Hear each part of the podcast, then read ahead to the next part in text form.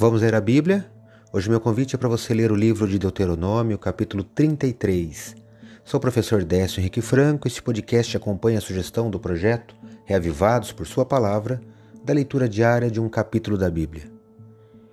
Este capítulo traz as bênçãos de Moisés para cada tribo de Israel e quero destacar o último versículo, 29, que leio na Bíblia na versão Nova Almeida atualizada. Acompanhe minha leitura. Feliz é você, ó Israel, quem é como você? Povo salvo pelo Senhor, que é o escudo que o socorre, a espada que lhe dá alteza.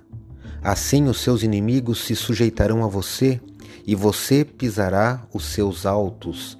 Eu li Deuteronômio 33, verso 29. Moisés abençoa cada uma das tribos de Israel em ordem geográfica, segundo a localização de seus territórios, e termina, como lido, com palavras a todo Israel.